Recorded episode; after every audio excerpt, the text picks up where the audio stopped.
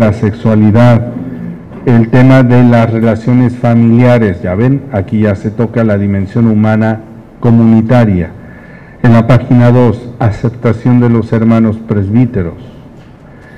Las relaciones interpersonales de calidad. antes hablábamos, dimensión humana comunitaria, capacidad para relacionarse con los demás. Pues aquí entra, con calidad. La calidad en la comunicación, en la transparencia. Se sabe lo que pienso, alguien o sea, los que me rodean conocen mis sentimientos, mis proyectos, tengo capacidad para comunicarme en todos los niveles y en todas las direcciones, por ejemplo, con los iguales, con la autoridad, con quien yo soy autoridad, la corrección fraterna, en la dimensión espiritual, tipo de relación con Dios, en la imagen de Dios, decíamos, ¿qué imagen de Dios tengo? La lectura de los acontecimientos a la luz de la fe, la apertura a la novedad de Dios, mi eh, práctica de la oración, de los sacramentos, eh, de la liturgia, del silencio. En la dimensión intelectual, dedicación, realmente dedico tiempo al estudio, la elección de los temas de estudio tienen que ver con mi apostolado o solo con mi interés? El sentido pastoral de los estudios, esto que decíamos, estudio para servir mejor o para que me admiren. En la dimensión pastoral, el sentido de la misión, del servicio, la capacidad de trabajo en equipo, colaboración, el sentido apostólico de la eh, oración, por ejemplo, el hacer oración por las personas a quienes sirvo. Ya es apostolado, ya es pastoral. O a quienes voy a servir y que todavía no conozco. Me han dicho que voy a ir a esa parroquia o al seminario, no conozco a la gente con la pero ya estoy haciendo oración por ellos. El amor oblativo, el amor de, entrega, de donación. Amplio para los de la etapa estabilidad los más jóvenes, amplio para que vean que tienen mucha materia de trabajo. Y para la etapa de la edad intermedia marcaremos dos páginas.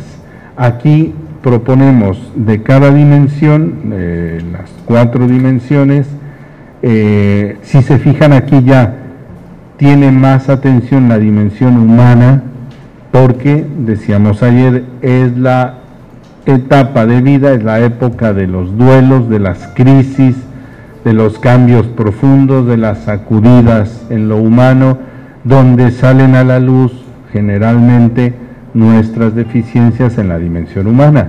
Por eso planteamos el estado de salud, la vida afectiva y sexual, debilidades psíquicas, sentido de pertenencia comunitaria, sentido de pertenencia al presbiterio es, decíamos eh, ya desde ayer y esta tarde lo voy a retomar, las crisis, las crisis en la vida sacerdotal, particularmente en esta etapa, hacen referencia al, eh, al tema de la, al aspecto afectivo de nuestra dimensión humana.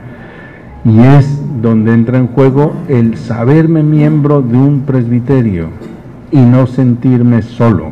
Qué triste es cuando un hermano atravesando su crisis dice, estoy solo en esto.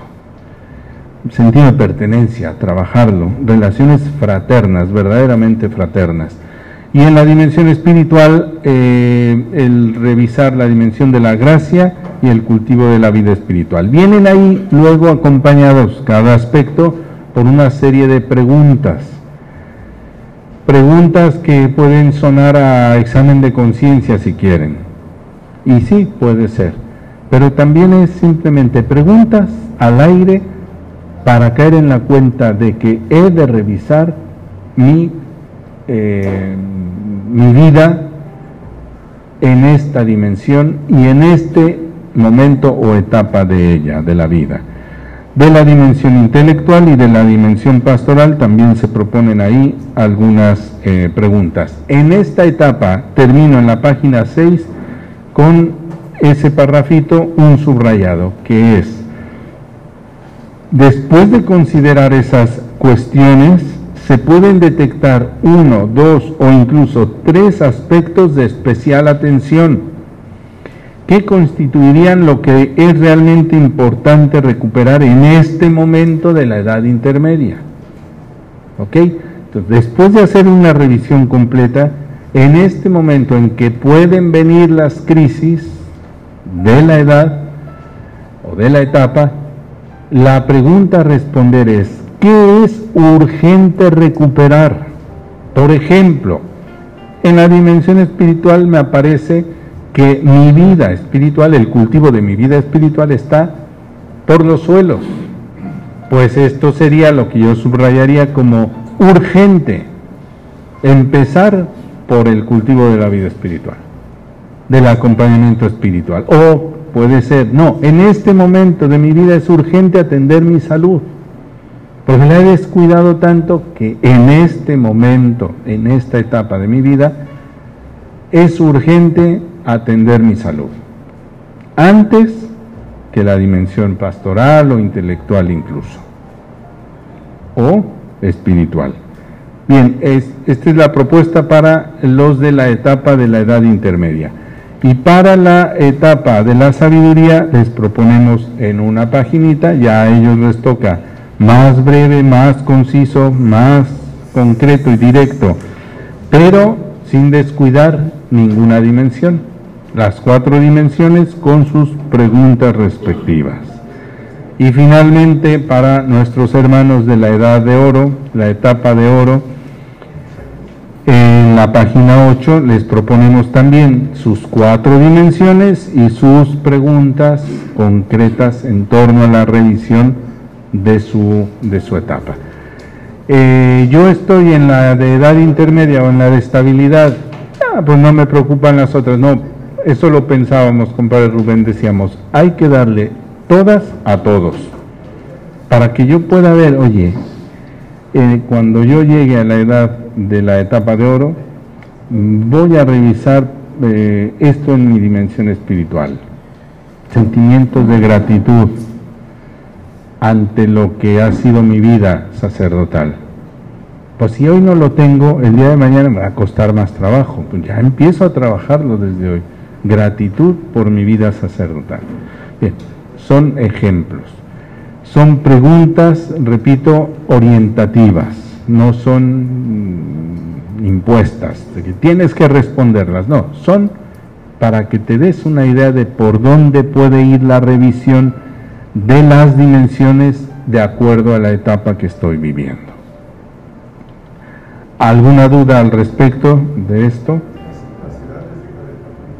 Las edades eh, ya las poníamos ayer en, en el material de las etapas, no sé si todavía lo tienen, pero les recuerdo las edades. De la etapa de la estabilidad decíamos desde la ordenación sacerdotal, los que todavía no se ordenan, pues ya vayan incluyéndose ahí, hasta los 39 años. Y luego la de estabilidad marcábamos orientativamente de 40 a 55 años. Yo les repetí ayer una y otra vez que las edades son también orientativas. No digan, es que yo... Mm, exacto, puede ser que yo esté con 40 años y todavía arrastrando eh, comportamientos o actitudes de etapa anterior.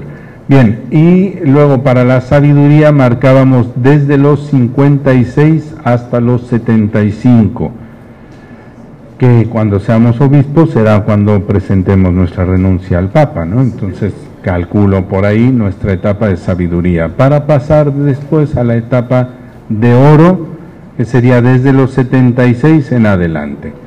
Recuerdo lo de la etapa de sabiduría puede alargarse más dependiendo de la condición física, psíquica que tengamos a los 80, por ejemplo. Todavía podemos entrar en la parte de la sabiduría. Nada más. Entonces, la dinámica que les queremos proponer para este rato hasta la una de la tarde. Eh, grupos generacionales y compartir su etapa, como lo hicieron ayer, pero por grupos generacionales. Reunirse, ir estudiando los apartados que se proponen, las preguntas y compartir lo que salga. Hay preguntas que son muy personales, eh, que serían como de confesión. no hace falta confesarse en público. Eh, es simplemente a qué le suena. Es un acercamiento a la revisión de las dimensiones en la etapa. Lo trabajamos, ayer vimos que, que se les facilitó y se les facilita este trabajo por grupos generacionales donde pueden compartir con total apertura, confiando en que lo que se dice ahí es pues confidencial, es, es, compartir la vida y no es para que después se ande mm, publicando por ahí, ¿no? Entonces así hacemos. Hasta la una de la tarde, por favor, a la una nos vemos aquí. Buenos días, padres. Eh, ayer por ahí han surgido, o bueno, en, el transcurso de la semana han surgido un poco las dudas y las preguntas de cómo se hizo, sobre todo en las generaciones de los padres mayores. Eh, digamos, esto fue como una, una propuesta, pero eh, están eh, en la libertad de poder escoger en qué grupo generacional quisieran trabajar.